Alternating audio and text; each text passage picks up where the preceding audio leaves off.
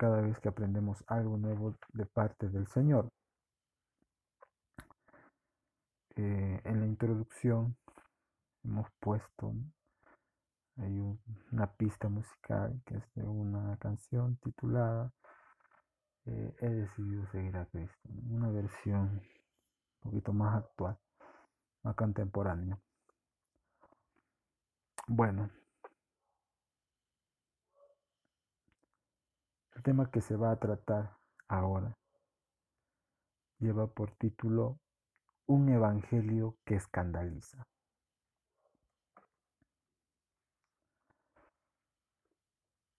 Y bueno, vamos a, dar gracias a Dios por este espacio. Gracias te damos Dios porque tú eres bueno y te ruego que tomes control de esta enseñanza y que todas las personas que están oyendo, Señor, sean bendecidas, sean enseñadas por ti para tu gloria eterna. Te ruego por cada uno de ellos, Señor, para que puedan conocerte y entenderte y así poder vivir y ser parte de tu reino. Y los que ya lo son, madurar en la fe para tu gloria eterna, en el nombre de Cristo Jesús. Amén. Un evangelio que escandaliza. En Romanos 1.16, una porción del versículo dice, porque no me avergüenzo del Evangelio.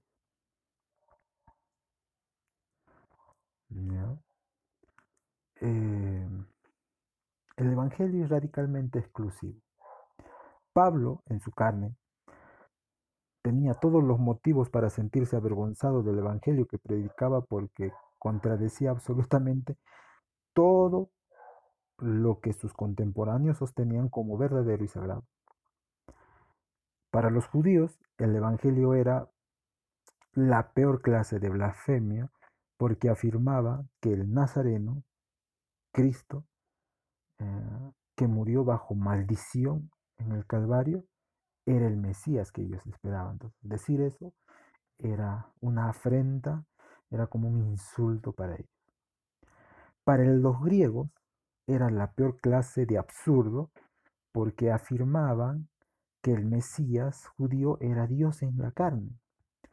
Entonces dice, ¿cómo va a ser pues esa persona que murió en la cruz? Dios, ¿cómo va a ser? Pues era absurdo para el, para el griego ver así a Jesús y el mensaje de Jesús que fue dado por, por Pablo. ese mensaje del Evangelio. Por ello, Pablo sabía que siempre que abriera su boca para hablar, obviamente, el Evangelio, sería rechazado y ridiculizado con, mucho desprecio por parte de sus oyentes, a menos que el Espíritu Santo interviniera y moviera las mentes eh, de sus oyentes y que toque los corazones también a su vez. En nuestros días, el Evangelio primitivo no es menos ofensivo. Ahora, cuando digo el término primitivo, se refiere al Evangelio del primer siglo, el cual fue predicado por Jesús y los discípulos. Entonces, este Evangelio primitivo no es menos ofensivo, pues contradice hoy en día cada principio o cada ismo de la cultura contemporánea. Por ejemplo, el relativismo, el pluralismo y el humanismo.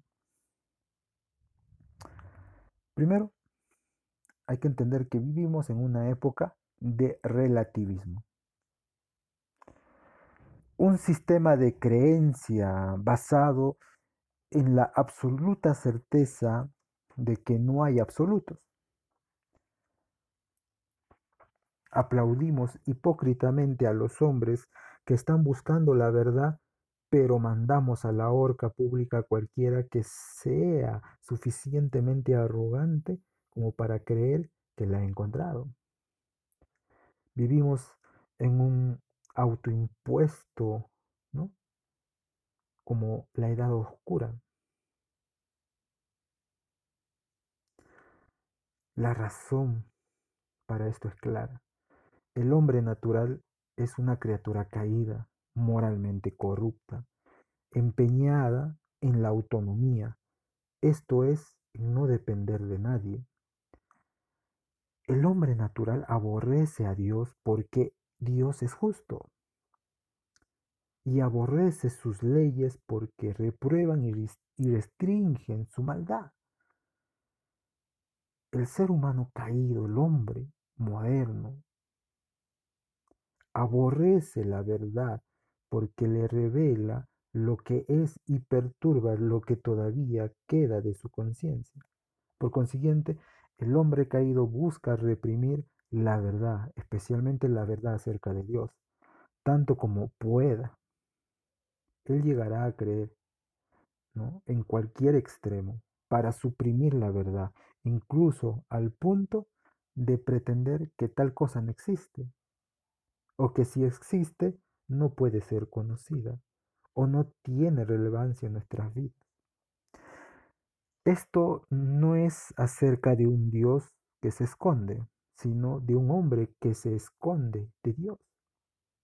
El problema no es el intelecto, sino la voluntad. El mensaje del Evangelio no te dice que renuncies a tu intelecto, sino que renuncies a tu autosuficiencia.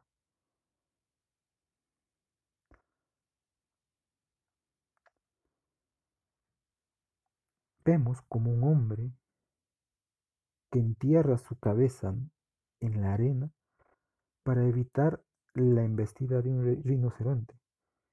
El hombre moderno niega la verdad de un Dios justo y de absolutos morales con la esperanza de apaciguar su conciencia corrupta y sacar de su mente el juicio que sabe que es inevitable y que sabe que es lo que le va a tocar al final de todo. El Evangelio cristiano escandaliza al hombre y a su cultura porque provoca lo único que quiere evitar, despertarse de su autoimpuesto letargo a la realidad de su estado caído de rebelión. Y lo insta a rechazar la autonomía y someterse a Dios por medio del arrepentimiento y la fe en Jesucristo. Segundo, vivimos en una época de pluralismo, un sistema de creencias que pone fin a la verdad al declarar que todo es verdad, especialmente en relación con la religión. Puede ser difícil de comprender para el cristiano no contemporáneo, pero los cristianos que vivieron durante los primeros siglos de la fe fueron realmente marcados y perseguidos como ateos. La cultura que le rodeaba estaba inmersa en el teísmo. Creían en dioses.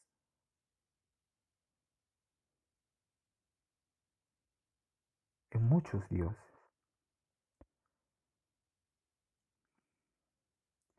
En ese tiempo había imágenes de deidades que llenaban el mundo.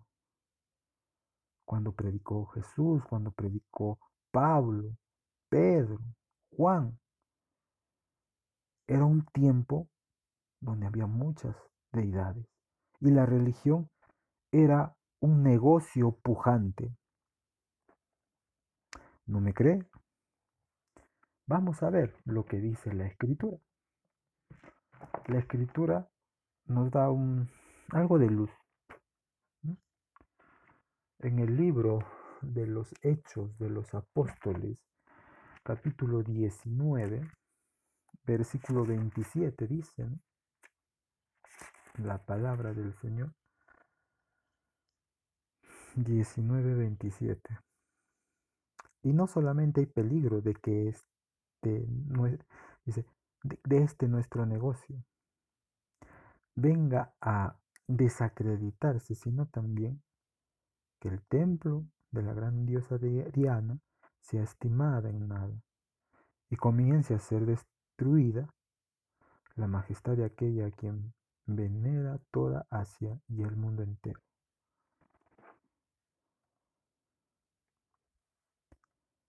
Incluso, ¿no? Los hombres no solo toleraban las deidades de otros, los dioses de otros, sino que además las intercambiaban y las compartían. Eran politeístas, ¿no? tenían muchos dioses en ese tiempo. Por eso creer en un solo Dios y creador era considerarse ateo en ese tiempo. Entonces, el mundo religioso entero se llevaba bastante bien hasta que aparecieron los cristianos y declararon, no son dioses los que hacen con las manos. Así dijeron.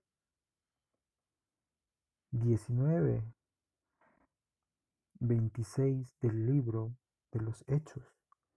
Pero veis y oís que este Pablo, no solamente en Efesio, sino en casi toda Asia, ha apartado a muchas gentes con persuasión, diciendo que no son dioses los que se hacen con las manos. La escritura es clara. Negaron a los césares el homenaje que demandaban. Rehusaron doblar su rodilla a los llamados dioses y confesaron que solo Jesús es el Señor de todo. Romanos 19. Todo el mundo vio esto con una arrogancia impresionante y reaccionó con furia ante la intolerable intolerancia de los cristianos a esa tolerancia de ser politeístas, de tener varios dioses. Este mismo escenario abunda en nuestro mundo hoy, aunque usted no lo cree. Contra toda lógica escuchamos que todas las opiniones relacionadas con la religión y la moralidad son verdad, no importa cuán radicalmente diferentes o contrarias puedan ser. El aspecto más abrumador de todo esto es que a través de los esfuerzos incansables de los medios de comunicación y del mundo académico, esta ha llegado a ser la opinión de la mayoría. Sin embargo, el pluralismo no aborda el tema ni cura la enfermedad. Solamente adormece al paciente de una manera que ya no pueda sentir o pensar. El Evangelio de Jesucristo escandaliza porque despierta al hombre de su letargo y no le deja descansar sobre un fundamento ilógico. Lo obliga a llegar a una conclusión. ¿Hasta cuándo claudicaréis vosotros entre dos pensamientos? Si Jehová es Dios, seguidle, y si Baal, id en pos de él, ¿no? como dice en, en el primer libro de Reyes 18:21. El verdadero evangelio es radicalmente exclusivo. Jesús no es un camino. Él es el camino, así como lo dijo en el Evangelio de Juan 14:6. Y todos los otros caminos no son caminos en lo absoluto. Si el cristianismo se moviera solamente un pequeño paso hacia un ecumenismo más tolerante, es decir, de ser parte de todo eso y aceptarlo también como verdad, y cambiaría el artículo definido el por el artículo indefinido un, el escándalo acabaría.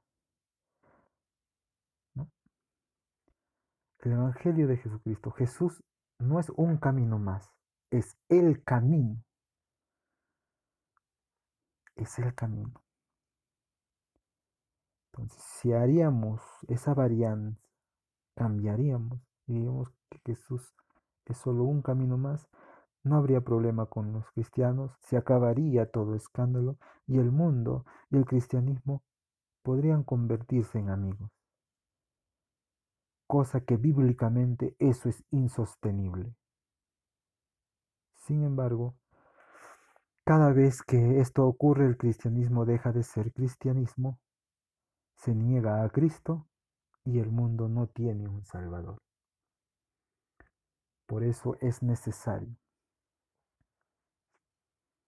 e imperante ser y hacer como la escritura nos lo enseña. No como queremos o creemos, sino como lo que dice la palabra del Señor.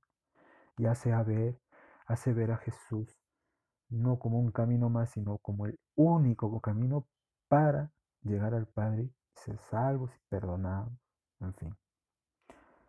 Tercero, vivimos en una época de humanismo. En las últimas décadas, el hombre, el hombre, el humano, ha luchado por eliminar a Dios de su conciencia y de su cultura. Él ha derribado cada altar visible para el único Dios verdadero y ha levantado monumentos para sí mismo con el fervor de un fanático religioso. Él ha hecho de sí mismo el centro, la medida y el fin de todas las cosas. El hombre se elogia a sí mismo, elogia su valor intrínseco, demanda pleitesía a su amor propio y promueve el logro de metas personales o la realización personal como el mayor beneficio. Este hombre justifica su insistente conciencia como el meramente em, a ver, para explicarme mejor, aquí el hombre insiste. Que todo lo que hay, Él es el centro de todo eso. Entonces, trata de una manera renuente, de una manera indirecta, sacarse la culpa que tiene y se exime de esa culpa para culpar a la sociedad de cualquier responsabilidad por el caos moral que lo rodea. O al menos esa parte de la sociedad que todavía no ha alcanzado la iluminación que ella tiene. Entonces justifica ser el centro de todo. Cualquier sugerencia de que su conciencia tenga razón es un testimonio contra él o que él sea responsable de las casi infinitas de variaciones de males en el mundo que le es inconcebible. Por esta razón, el Evangelio escandaliza al hombre caído porque expone sus delirios de grandeza expone su delirio acerca de sí mismo y reprueba su estado caído y su culpa. Esta es la primera obra esencial del Evangelio y es el motivo por el cual el mundo odia tanto la predicación del verdadero Evangelio de Cristo. Esta predicación arruina su fiesta, llueve sobre su desfile, expone su fantasía y señala que Él es un pobre desventurado sin ropa. O es un emperador calato en la calle, desnudo en la calle.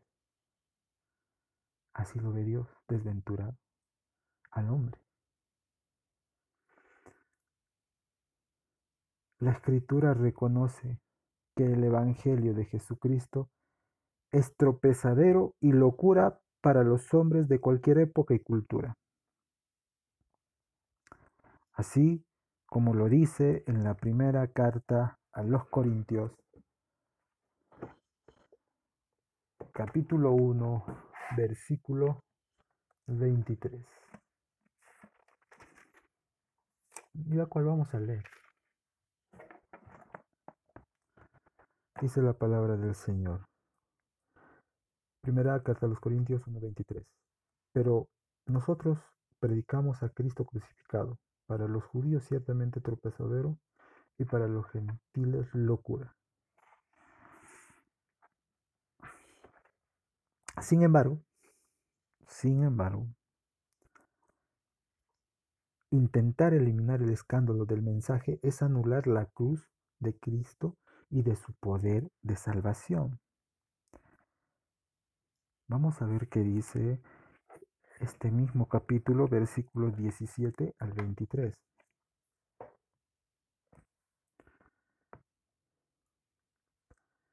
Pues no, me, pues no me envió Cristo a bautizar, sino a predicar el Evangelio, no con sabiduría de palabras, para que no se haga vana la cruz de Cristo. Porque la palabra de la cruz es locura a los que se pierden, pero a los que se salvan, esto es a nosotros, es poder de Dios. Pues está escrito, destruiré la sabiduría de los sabios y desecharé el entendimiento de los entendidos. ¿Dónde está el sabio? ¿Dónde está el escriba? ¿Dónde está el disputador de este siglo? ¿No ha enloquecido Dios la sabiduría del mundo? Pues ya que en la sabiduría de Dios el mundo no conoció a Dios mediante la sabiduría, agradó a Dios a salvar a los creyentes por la locura de la predicación, porque los judíos piden señales y los griegos buscan sabiduría, pero nosotros predicamos a Cristo crucificado, para los judíos ciertamente tropezadero y para los gentiles locura.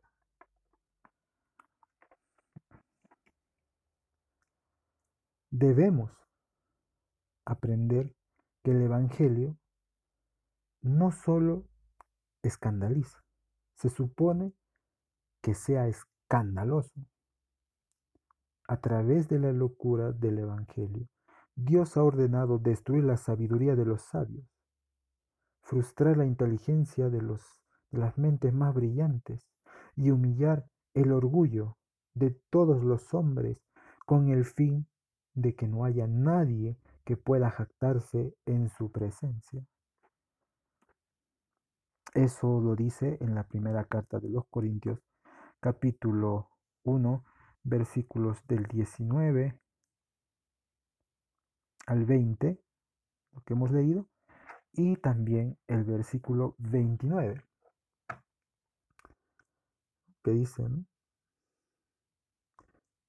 a fin de que nadie se jacte en su presencia.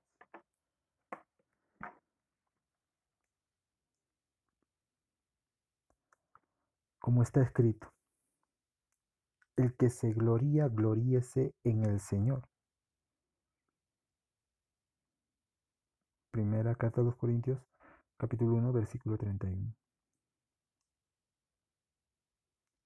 El Evangelio de Pablo no solo contradijo la religión la filosofía y la cultura de su tiempo.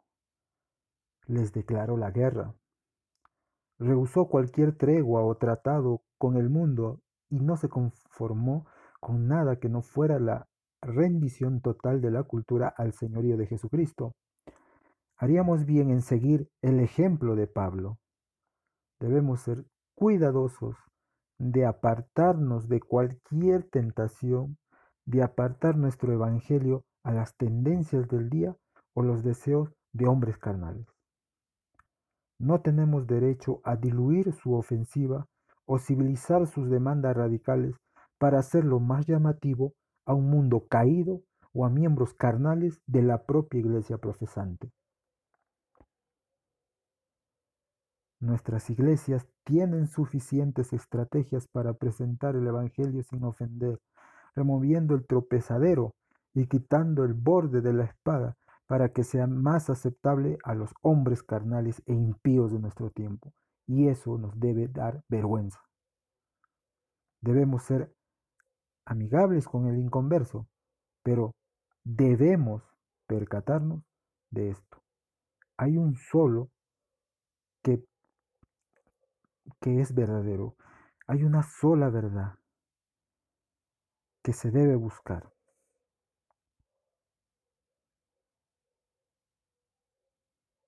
Es a Dios. Y de agradar a Dios. Si estamos esforzándonos en hacer que nuestra iglesia y nuestro mensaje sean complacientes, hagámoslo complaciente para Dios y que se agrade Él primero de lo que nosotros estamos enseñando, incluso aprendiendo. Si estamos esforzándonos en construir una iglesia o ministerio, mm, hay que construirlo sobre la pasión de glorificar a Dios y un deseo de no ofender su majestad. Que se lleve el viento lo que el mundo piense acerca de nosotros. No es buscar los honores del mundo, sino buscar el honor del cielo, lo que debe ser nuestro gran deseo y anhelo. Así que hermanos, el mensaje del Evangelio, el bíblico, siempre va a escandalizar.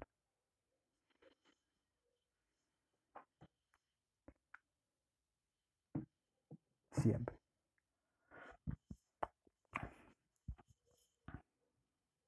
No mutile usted el mensaje del Evangelio, que es poder de Dios para salvación de todo aquel o para todo aquel que cree.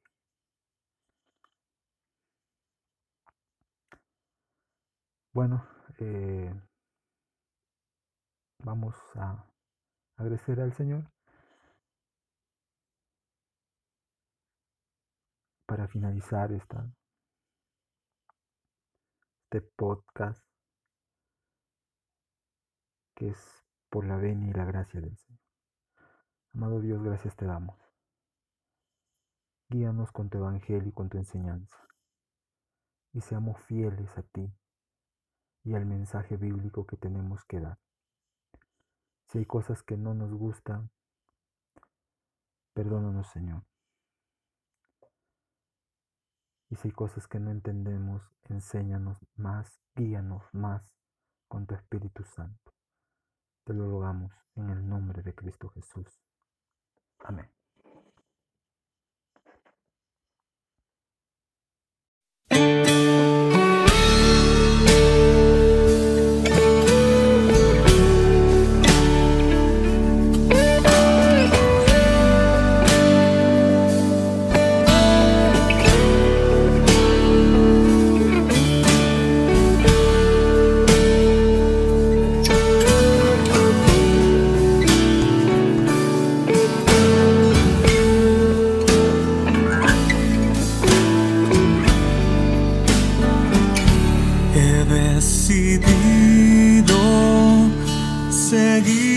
Cristo.